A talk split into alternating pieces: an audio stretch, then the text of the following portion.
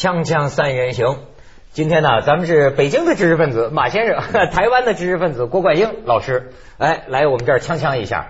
呃，郭冠英老师呢，我还得再说一遍，是著名的范兰钦事件的主角，在台湾应该还算戴罪之身的吧？现在还是，呃，被被开除公职了嘛？就因为发表一个中国的言论，在台湾被这个台独啊这个围殴。但是啊，今天我倒想请您讲讲啊，咱们从马英九说起，因为最近我们看到一些形势啊，作为我们这个大陆人呢，有点好，就叫好奇。你说这个马英九吧，他模样也长得不错。应该说中规中矩，学历也好，各而且呢，这个在像，跟你，而且在两岸关系上，咱咱至少大陆，你像我就觉得两岸关系上他至少还把得定，对吧？但是为什么最近以来在台湾显得他就这么步步踏错啊，进退失据啊，志倒无方？最近国民党又输了一个一个什么选举？我看南方社发表评论说，国民党要是再输选举啊，马英九二零一二年彻底没戏。也别选了，甚至就说，你看他们说的，马英九都到一个什么呃程度啊？最近这这这次败选回应的时候，马英九谨慎到照着手上的这个小抄逐字念稿，就就到成这么一个程度。马英九到底行不行啊？这个是台湾每个人在饭桌上都在问的话，所以现在马英九是我们饭桌上的最大的话题。哦，是吧？上，呃，他。不能够说不行，我当然讲，我还是支持他的，因为我这件事出来出来以后，他虽然对我非常的不公平，而且落井下石，但是呢，我到了台北的街头呢，尤其是到我们国父纪念馆那边，还是很多人支持我。每个支持我的人，先支持我以后，都说马英九对我很坏，然后就说我们再也不选他了。结果我还要去跟他们讲说，为了大局啊，我们不应该把自己的私人的恩怨看得很厉害。他们还骂我，他说你这个人就算，他对你这么坏，你还支持他？我说。我们现在国民党里面推不出一个人呢，那个那个呃，可以跟他抗衡的这一点。第二点，如果两个可以平衡的话，那么反而把票分了，又重演了二零零零年的那个事情。那么，其实台独在台湾今天还是占少数，大概最多到百分之四十的那个票，百分之六十的还是希望维持现状和维持统一的。那么，呃，如果我们这边分裂的话，呃，我们一定会输。因为我们分裂是三十战士打不过那四十嘛，可是呢，马英九后来的这些作为呢，确实是很让人觉得忧心。因为你走对的路线嘛，你你比如说两岸关系，你走的是对路线，所以我的文章都是帮他讲话的，尤其是两岸关系上，我觉得他讲的对，讲的对。我结果我还受到害，问题是你这样帮你讲话的人，你还纵容人家去压迫他的话，那么你是伤了那些犯了，所以叫犯蓝青。就是泛蓝钦佩的意思，所以名字是这样起来的。泛蓝钦，哎，那么我们就是跟范绿那个不亲呢，来那个范绿钦的那个对抗的啊。范蓝钦这样起来的，我其他笔名很多，有时候随便乱写嘛。这样认识你，可能讲那个文什么什么的又来了。那结果呢？他这样做就是你不敢真正去维护你自己的那个看法跟你自己的政策。那么原来恨你的人，他绝对不可能听到你这部分。你再向他们下跪拿香跟拜，嗯，他们也不会听你的嘛。结果你拿了香跟拜以后，你进了那个敌人的庙后，在外面支持你这批人就散掉了嘛。所以马英九就是这样子的不对。前一阵儿你看这个吕秀莲办那个玉山周报，吕秀莲这个采访马英九，说是这个说小小马哥，这是你口才最好的一次，感觉一直是马英九的强势压着在说。那么呃这么看起来，马英九对他自己的这个方略政策头脑也不是不清楚吧？该坚持什么？该该该该该该对什么谨慎？马英九是这样的，比如说上你们这个节目，就不应该用那个教授的那个那个那个态度，一点一点的那个讲的很迷细，那迷时间也不够，对，那个观众听的也是几个要点就够了。马英九的毛病就是常喜欢拿教授的那个东西，把一个事情讲的非常巨细靡遗，他没有重点了。你会讲话的人就说冲啊，一句话就够了。他说：“为什么我们要向前走呢？因为这个局势怎么分析半天，人家都睡着了。他每次讲话，人家在下面睡觉。他他跟他民选的这个结果有很大关系，因为你这个这个台湾这个民选呢，它是呃比例不是过于悬殊的。如果马英九占百分之九十的票数，他一定非常强硬，他说什么都非常强硬，他也不用再去做思考了。他现在在一个很边缘的地方，就是他随时可能被人翻盘。对，这时候任何人都小心，就跟我们打牌似的。你说我今儿手手气壮着呢，我随便出牌都赢。今天手。不撞，到哪儿都想，哎呦，这张到底拿哪张？这个这个心态是非常非常正确的。另外一个呢，就对对于马英九这样的，就是他对待这个公众的这个反应，他无非就是在这儿算计，就是这种。公众对他的要求呢，又在你我原来对你期望值过高，民选就有这个态度。一般大部分人都会期望值过高，但但在这个实施当中，觉得你怎么老不给劲儿啊？说你不给我这劲儿，然后呢，我顿时就变成了你的一个对立的一票了，这就非常可怕。他自己是。不是完全胜胜权在握的，这种心态就表现在这种呃细微末节上。就你觉得他越来越犹豫，越来越怎么还打小抄？过去没有的事，我就侃侃而谈。呃，帅的一个人，他现在变成变成非常谨慎了。这这其实是一个很正常的现象。他这算不算是一个这个所谓的民选总统吧？也是一种民意的晴雨表。他实际也没有什么自我了，完全是看着。这些这些所谓的民意啊，这边也不敢得罪，那边也不敢得罪，是不是就这么一个维持会长的角色呢？对，这种现这对就他这种维持会长这种这呃就是这种形态呢，是在和平时期特别容易出现的。你看他民选的总统，一定是在非常时期特别强势。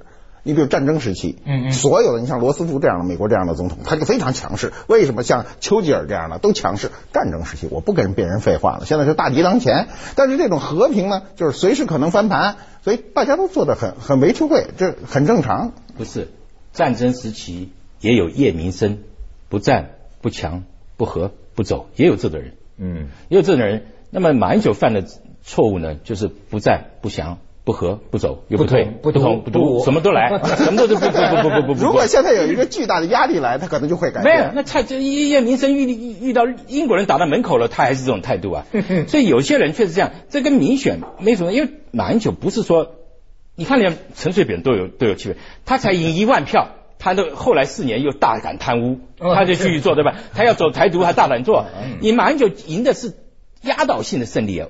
拿到七百万对这个好像五百万，他整个赢到在立法院蓝的有四分之占四分之三的优势啊，你什么法案都可以推动了嘛，嗯，你不是二点一比二点零这样的比嘛，嗯，所以他可以大量做了，结果他没有大量做，他没有大量做了，有有一句话就是你想讨好每一个人哈，结果就得罪了每一个人，这不是民主的关系，这是你的这个人的这个这个态度策略的关系，个性，你说我管公司要想，我想得罪每个人。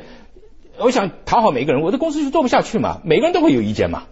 这个啊，我看他的文章里啊，还还写到，你就可以了解台湾的一些思潮。好像有个台商还提出过一种什么很有意思的一个动议，就说统一啊，大陆北京开条件，然后台湾全民公投，对吧？公投没通过，大陆再开一个条件，再公投，这样可以千百万年这样，最后一直到通过为止，就是不断开条件。这个在台湾还还还曾经成为议题，对，那个人叫曹新成，他提出过和平统一促进法。啊，那我是反对这个法的。那么有人就觉得他只要能够谈到和平统一就可以支持了。我说你那样子和平统一是的和稀泥式的统一，而且是大陆不可能接受的。我为什么承认你是另外一个主权的国家呢？就你是国家了，你将来跟我统一，你再来统的那个公投嗯的同意，对大陆来讲。你本来就是我们大家都是共同的一个中国的一部分嘛，那么没有叫我开条件给你的，我只有说我们共同讨论出来我们如何统一，不能说我开条件给你来，一天到晚来统，那你每天都有不同意了，越来越不同意了，而二十八给你平反也不同意了，呃说少死个人也不同意了，你老早早吵不完了嘛，所以呢，最后就像那个什么，那这样的话，蒋介石当时为什么不给那个毛泽东在那个？那个呃，双十会谈的时候，呃，开条件让毛泽东来那个提那个那个和谈的条件呢？嗯，他就他把条件开这边，毛泽东最后不同意，双方就发生内战嘛。那么现在你觉得马英九对这个两岸关系，他心里到底是个什么考虑呢？这一点呢，他就这一点，他确实想把统独两面都去都去呃安抚好，可是是不可能的事情嘛。他一去就安安安安抚独统的那个是。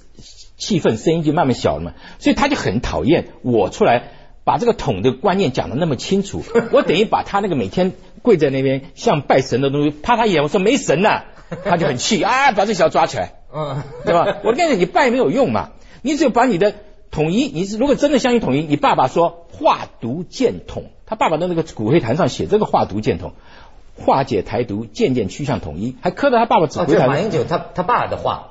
爸爸刻在他爸爸的骨灰坛上，他爸爸的遗言是这样子的。哦，我现在你如果你把你爸爸的骨灰坛在台独面前打碎了，他也不相信你是想走 走那个那个那个统一的，呃，走台独的嘛。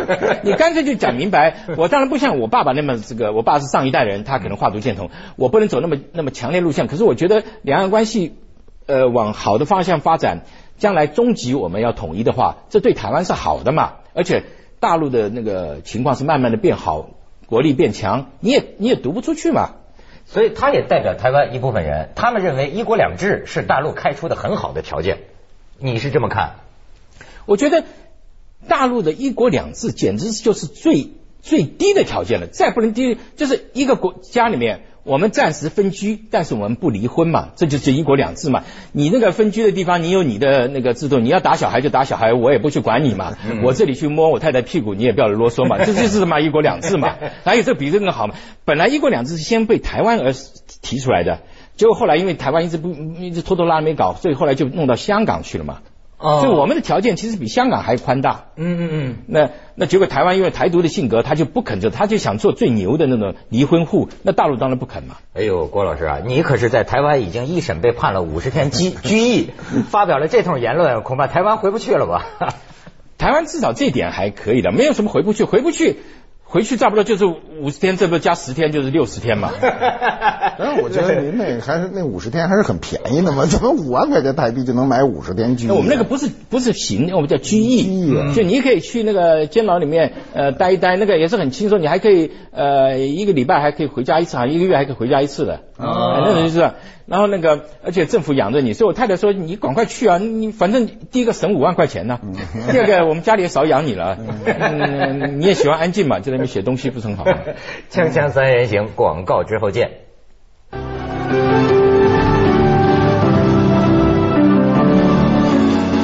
哎，咱们来看看啊，这最近根据联合报这个选后最新调查发现，马英九声望下滑到百分之二十九，八八水灾后的最低点。反而是民进党主席蔡英文呐、表现获好评，已经满意度上升到了百分之四十六。从这个选战胜负来看，百分之六十五的民众认为国民党输了，百分之八认为双方没胜负，只有百分之三觉得民进党是输家。哎，这种呃数字让我们看到台湾未来的这个这个政治的这个走向权重是不是又倒向民进党那边了呢？也不算，因为这次民进党票并没有增加很多，只是国民党的人不出来投票了。就是我们有七百万人，但七百万人对马英九的这种软弱的政策不不不满意，他们就不出去投了。但是他也不会去投到那个那个民进党去。所以到了总统大选呢，或者到了今年年底的五个那个比较重要的这个都会的选举呢，民进党不一定会胜，因为这时候民进党、国民党可能就在讲说，你再不出来投票，我们都都会输了嘛，所以他们可能会出来。呃，您好像还写过一篇文章，我看了里边说到这个马英九的这种少爷贵族性格，是不是？我没有说他的少爷贵族少爷贵族性格，那开玩笑的。我没有说什么高级外省人，高级外省人是乱扯的。我是有一篇文章说，我小时候还认为我们是外省人比较高级一点，嗯结果到去吃台湾人的那个什么蚵仔煎，我觉得才是人间美味。其实那肯定台湾人的意见。我这认识的高级的本省人的朋友太多太多了。有一天有一个高级的本省人，还呃就过年的时候给我打电话，他说：“你这你这出了事怎么不找我？我支持你点钱呢。”我说：“哎呀，我认识的高级本省人太多，我把你这个高级人都忘掉了。你看人家连他都忘掉了，他蛮重要的一个人。就是他没有，他不是有贵族的气氛，他就是从小在家里面这样子被哄着长大的，而且家里边都是女的啊，都是女的啊她书也读得不错，呃，又受到父亲的唯一的钟爱。那么后来读书读的也不错，又到了什么这些美国的这个帝国主义的学校去经过训练，成为一个帝国主义的呃呃代表啦，怎么就很骄傲，有这种情况。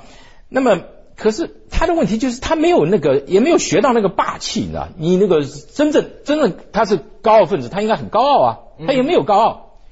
他那个高傲有的，人家看出来，他高傲是存在心里面的，外表变得很谦和，其实对他总是看起来就变得虚伪。哦，他是看着谦谦君子啊。哎，对，但是也有人说了，八八水灾的时候，就要看出跟老百姓不是一条心。对，我不是我不是早来了吗？我不是来讲什么话，怎么可以这样讲呢？你到人家去，人家都死人了，你在那哭了，你说 好像你说你又不是周杰伦，呃，我的我不是来了吗？是什么什么话嘛？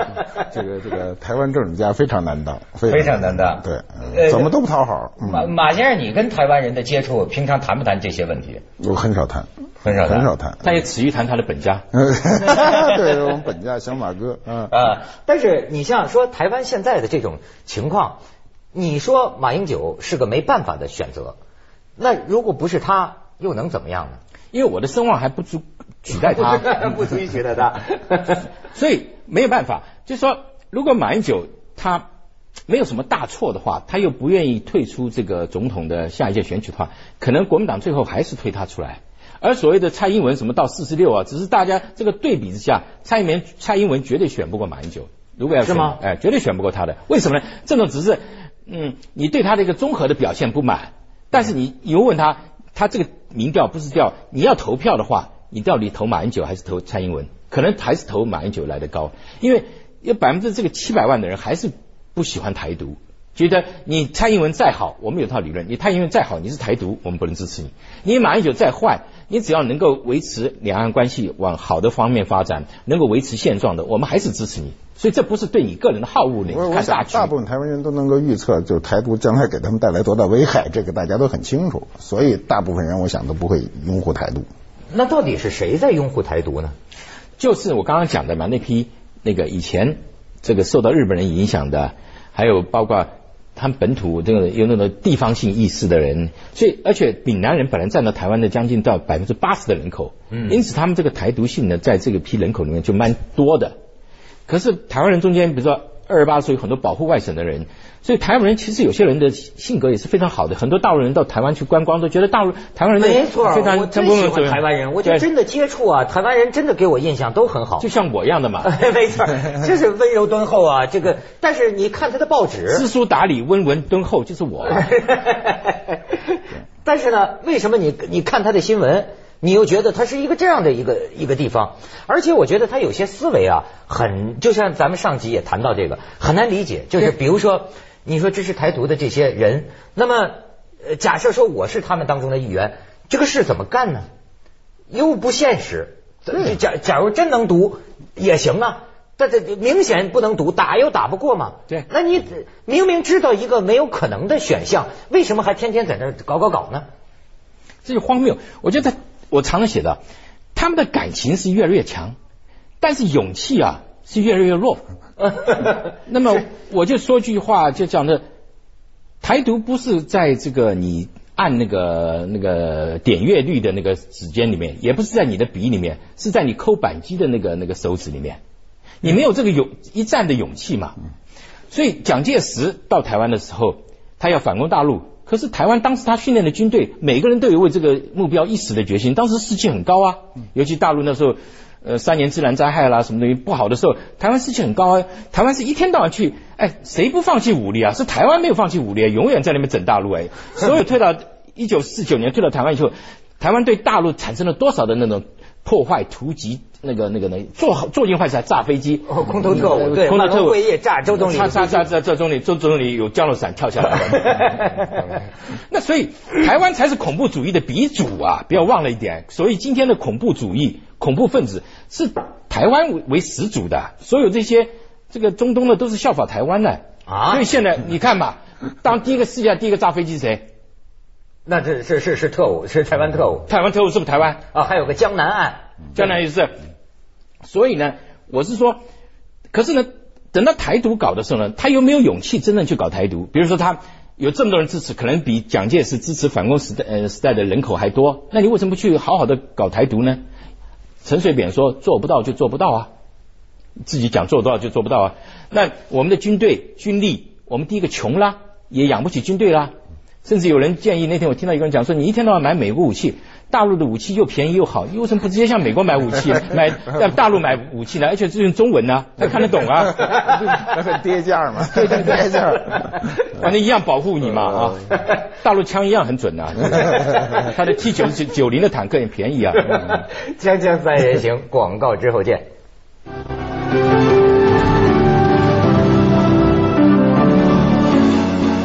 对台湾呢，我这个我的印象真是个这个是双轨制，就有个很大的落差。因为人去到台湾，我真是很爱台湾，我喜欢这个地方风土人情，台湾的很舒服很舒服。我们交往的台湾朋友都觉得非常好啊。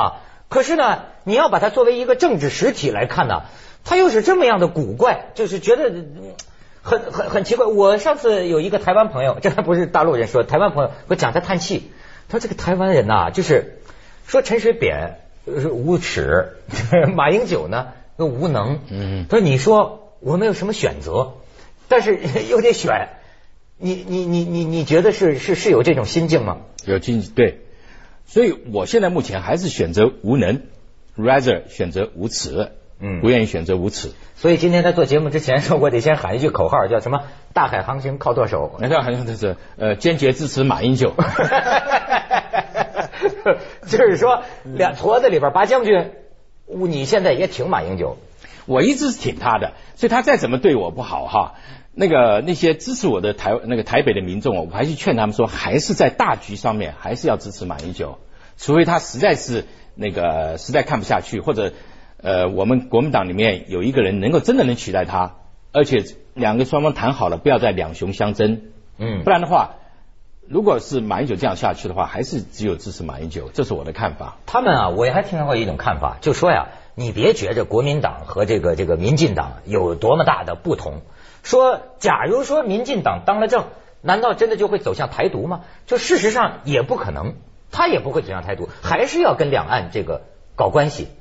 你你你你怎么看呢？是不是当了政，大家都会现实一点？不是，无耻的人当了政以后呢，他虽然还是不能够大力搞台独，但是他会把去中国化这个东西搞得更强烈，就是。把握他所当政的四年或者八年呢，又再去洗一遍中国人的那个。你看陈水扁当政八年，他都洗的很多差不多了。除了像我这种对中国有点真正那个感情，而且立场非常坚定的人，呃，极为红的人啊，不然很多人都动摇了，都都摇摆了。包括这次的那个什么呃，大陆的学者到台湾去参加那个两岸一甲子的那个那个研究会，嗯，很多台湾那些男的学者也说，哎呀，一个中国已经过时了，我听得很火嘛。我比那个谁大陆人还火，你你你是男的，你怎么可以说一个中国过时？这就是我们的宪法，我们要有种，我们就改宪法，重新。你没有种，你怎么可以讲违宪的言论呢？